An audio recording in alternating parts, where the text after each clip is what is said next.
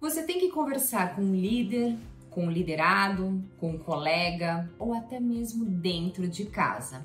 Sabe que a conversa não vai ser fácil e fica adiando, adiando, adiando até que fica tarde demais. Você se identifica com isso? Pare de adiar enfrente essa conversa de maneira confiante.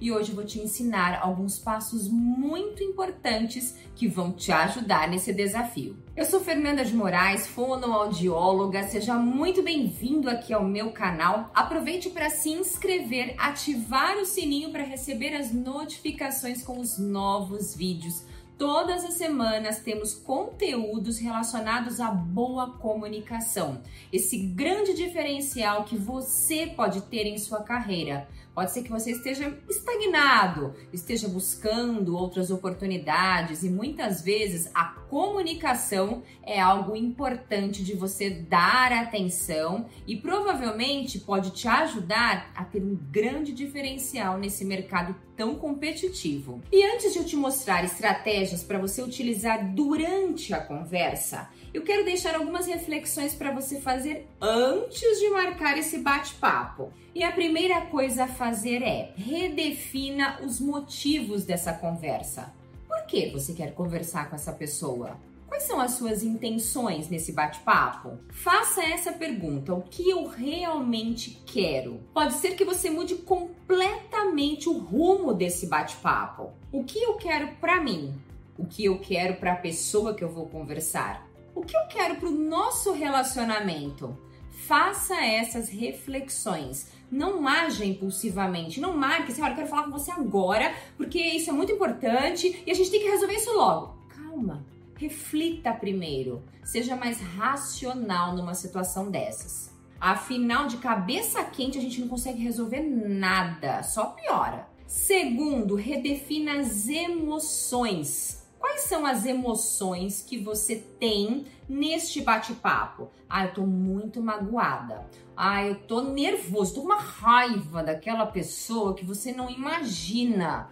Comece a perceber quais são esses sentimentos que você tem.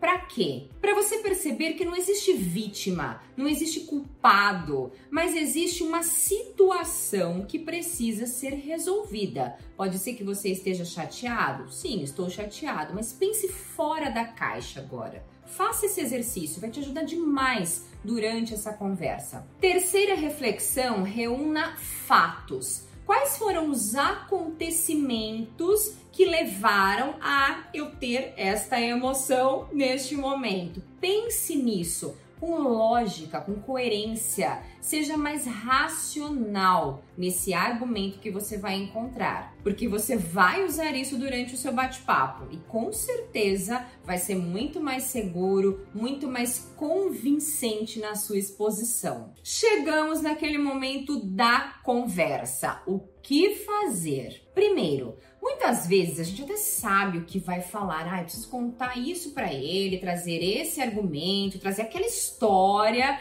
mas não sabe muito bem como começar. E esse início muitas vezes pode nos ajudar a acalmar os nervos da outra pessoa, a tornar aquele momento mais leve e também nos ajuda a atingir o nosso objetivo.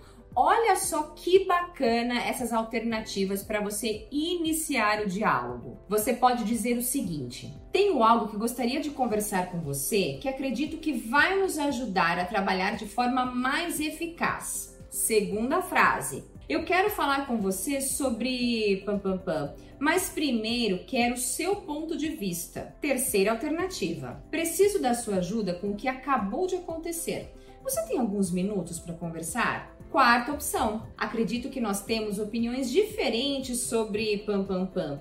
Eu queria ouvir a sua opinião sobre isso. Percebe que essas frases são mais amenas e claro que o jeito que eu vou falar também vai impactar de cara. Se você começa dizendo: "Tem algo que gostaria de conversar com você agora", Olha só que ríspida, que agressiva, que mal educada. Provavelmente essa Fernanda não fez aquelas reflexões da emoção, do contexto, do dado, do fato. Provavelmente não. E até o timing é importante para ter essa conversa. Não adianta ser em qualquer momento com os nervos aflorados. Eu preciso apaziguar. Às vezes é até melhor esperar algumas horas, alguns dias para ter esse bate-papo. Olha a forma mais interessante.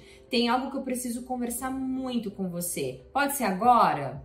Muito melhor. Vamos às estratégias. E a primeira é escute. Demonstre curiosidade sobre o ponto de vista da outra pessoa. O que ela pensa que aconteceu? Qual é o ângulo que ela visualizou este acontecimento? Muitas vezes o que é claro para mim não é claro para você. E eu preciso entender qual é o seu ponto de vista, quais são as suas expectativas, qual foi o seu olhar da situação. Porque assim é até mais fácil de eu entender as suas emoções, de entender por que, que você ficou chateado comigo. E para isso eu preciso me conter e ficar calado, escutando tenha interesse, demonstre esse interesse durante esse momento de escuta. Pergunte: e você percebeu o quê?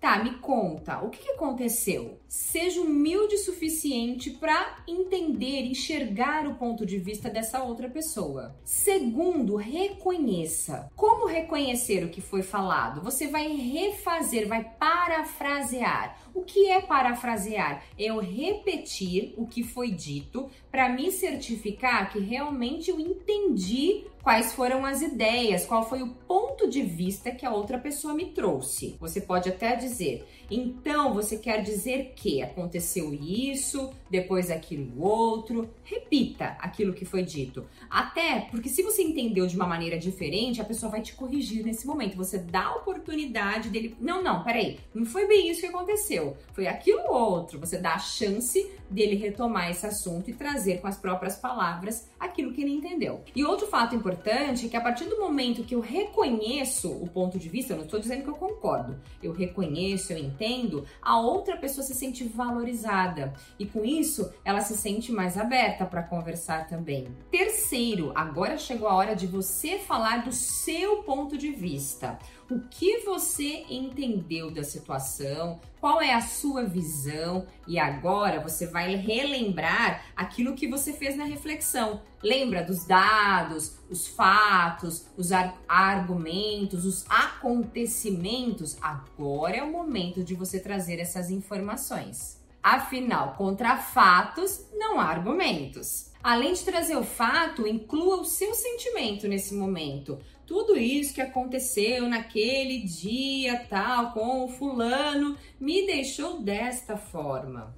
Esse é o momento. E quarto, procure entrar em um consenso. Qualquer bate-papo, como eu disse anteriormente, não tem vítima, não tem culpado, não tem o certo, não tem o errado. Tem até gente que diz que todas as histórias têm três versões: a minha, a sua e a verdadeira, porque dependendo do ângulo que nós enxergamos, as versões podem ser completamente diferentes. Pode ser que nem você mude de opinião e nem a outra pessoa. E o que fazer? Como seguir desta forma? Entre num consenso. Tudo bem, você pode ter a sua opinião, eu tenho a minha e podemos conviver dessa forma, mesmo pensando diferentes nessa situação. Agora, se realmente você precisa entrar em um ponto em comum com essa pessoa, pense se não é interessante você ceder pense nos argumentos que ele trouxe. Ou se você acredita que realmente o que você pensa é a melhor opção, traga fatos. Não mande, demonstre que realmente o que você falou tem valor e é relevante. Seja flexível, tá? Não é uma competição, é só uma conversa, é só um ponto em comum com a outra pessoa que você pode encontrar durante essa conversa para todo mundo conviver melhor, ter mais harmonia e seguir bem. Conta aqui para mim. Você já passou por alguma situação de ter que falar, de ter um bate-papo difícil com alguém? Que estratégia você usou para resolver essa situação? Conta aqui para mim e já compartilhe esse vídeo com quem também tem boas conversas no trabalho, na vida pessoal, que sempre é válido termos um pouco mais de conhecimento. Te vejo muito em breve, meu querido speaker. Um beijo. Tchau, tchau.